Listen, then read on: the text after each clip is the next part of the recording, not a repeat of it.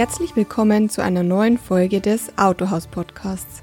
Mein Name ist Ina Lipp und ich freue mich, dass Sie dabei sind.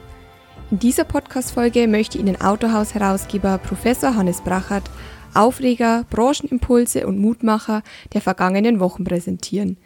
Dieses Mal stehen drei Themen im Mittelpunkt. Klima und Klimapolitik, sprachgesteuerte Welt, sprich Voice Commerce und die Doktorarbeit von Benedikt Meyer zum Thema Automobilvertrieb 2030.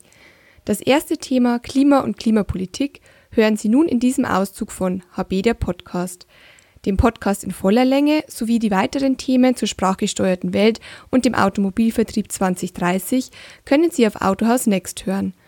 Unser digitales Informations- und Weiterbildungsportal ist für Autohaus-Abonnenten kostenlos. Hier finden Sie neben Artikeln und News auch Videokurse und Web-based Trainings. Suchen, finden und teilen Sie hier Ihr Wissen. Mehr Infos und den Podcast in voller Länge finden Sie unter next.autohaus.de. Und jetzt viel Spaß beim Zuhören. Zum Klima. Wer möchte die Schöpfung und dabei vor allem die Natur nicht bewahren? Gerät ein Thema wie die Klimapolitik so massiv wie gegenwärtig ins Rampenlicht, sollte man doch genauer hinschauen. Eine aktuelle Fragestunde dazu im deutschen Parlament in Berlin ist zu wenig. Da gehören offene Debatten her, inklusive der Maßnahmen für die Anpassung. Die Dieselthematik müsste da Vorbild sein, was man nun anders machen müsste. Wir sollten zur Kenntnis nehmen, dass sich die Klimaforschung selbst vielfach nicht einig ist. Es ist ja nicht so, dass allein CO2 die Klimaherausforderungen löst. Selbst die Klimakanzlerin, die einmal Umweltministerin war, hält sich gegenwärtig auffällig zurück. Sie hat 2010 und 2011 die große Energiewende eingeläutet und durchgesetzt. Atomkraftwerke in Deutschland werden seither abgeschaltet. Frankreich oder die Schweiz, die Schweden, also unsere Nachbarn, sie denken nicht ans Abschalten. Die Chinesen bauen bis 2030 80 neue Atomkraftwerke. Weltweit werden 1200 neue Kohlekraftwerke gebaut. Es sei erlaubt, wo wir nach zehn Jahren Energiewende stehen. Bei den höchsten Strompreisen in Europa. Allein die EEG-Umlage macht pro Jahr 25 Milliarden Euro aus. Das verteuert ja nicht nur die Produktion und damit die Preise, sondern gefährdet ein Stück Wettbewerbsfähigkeit und damit auf Dauer die Kraft für Sozialleistungen. Die Verbraucher haben bei steigenden Energiepreisen immer weniger verfügbare Konsummasse auch für einen Autokauf oder einen Werkstattservice. Man muss dabei schon das Thema Wohlstand für alle ansprechen. Es ist ums Klima inzwischen auch eine globale Industrie entstanden, die wiederum ihre eigenen Interessen verfolgt. Man schiebt das Thema CO2 auf die Agenda, sorgt für Ängste und erfreut sich an politisch grüner Auferstehung zur stärksten Partei aber nur in Deutschland. In Europa haben die Grünen 9 Prozent. Können wir gar von einer Massenmanipulation sprechen? Es wird bei der Klimapolitik das Thema Bevölkerungspolitik unterschlagen. Wir haben aktuell 7,6 Milliarden Menschen auf unserem Globus. Es sollen bis 2050 10 Milliarden werden. Sprich, der Elefant steht schon im Garten.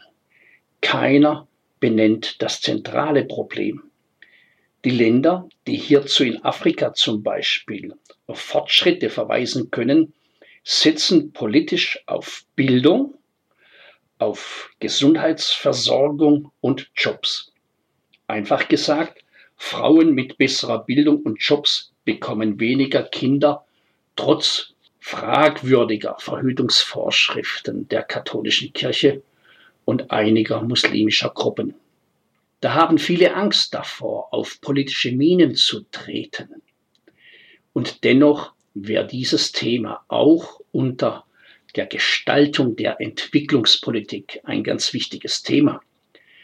Was ich sagen will, ist, man muss beides sehen, die Klima- und die Bevölkerungspolitik oder die explosive Wirkung. Meine liebe Kolleginnen und Kollegen, man vergisst eigentlich, was wir bis heute geleistet und angepasst haben. Seit 1985 haben wir die ASU bzw. später AU genannt, den Katalysator. Es folgte der Rußpartikel. Oder wenn ich daran denke, wie wir früher Ölfässer, Öldosen wie die Putzwolle entsorgt oder Altteile gereinigt haben. Heute ist die Mülltrennung oder Ölabscheider und so weiter obligatorisch. Ebenso die Altteile wie die Schrottentsorgung. Es kam dann das bleifreie Benzin. Haus- und Dachdämmung werden gefördert. Doppelverglasung ist heute obligatorisch, wenn wir bauen. Wir arbeiten mit Wasserlacken, verwenden Recyclingpapier, Energiesparlampen und LED-Leuchten, produzieren über Photovoltaik den eigenen Strom. Es soll keiner sagen, dass wir nicht offen sind für das, was gefordert ist. Trotz aller Anstrengungen müssen wir aber feststellen, der CO2-Ausstoß liegt im Verkehr seit Jahren bei rund 160 Millionen Tonnen CO2. Der soll nun um 40 Prozent, sprich auf 95 Millionen Tonnen bis 2030 reduziert werden. Das wird nicht nur über kleinere und leichtere Autos zu bewältigen sein. Das Thema Auto, Heizen und Flugreisen sind ohne Frage gewichtige CO2-Treiber. Komisch, Flugreisen werden im CO2-Bewusstsein gar nicht artikuliert, immer nur das Auto. Auch das macht deutlich, dass hier einige grundsätzlich gegen das Auto aufwarten. Klimaschutz kann aber auch im Kleinen vorangetrieben werden. Hierzu sei der CO2-Rechner des Umweltbundesamtes empfohlen. Dort kann sich jeder selber auf die persönliche CO2-Waage stellen und sich mit dem deutschen Durchschnitt vergleichen. Gut gemacht. Der Rechner kann abgerufen werden unter uber.co2-rechner.de. Mein Fazit. Eine gesunde Umwelt, ein fundiertes Naturverständnis ist fundamental. Gesucht für uns alle ist das emissionsfreie Automobil. Und dazu gehören auch synthetische Kraftstoffe. Ohne Energie sichern wir keine Arbeitsplätze und auch keinen Wohlstand.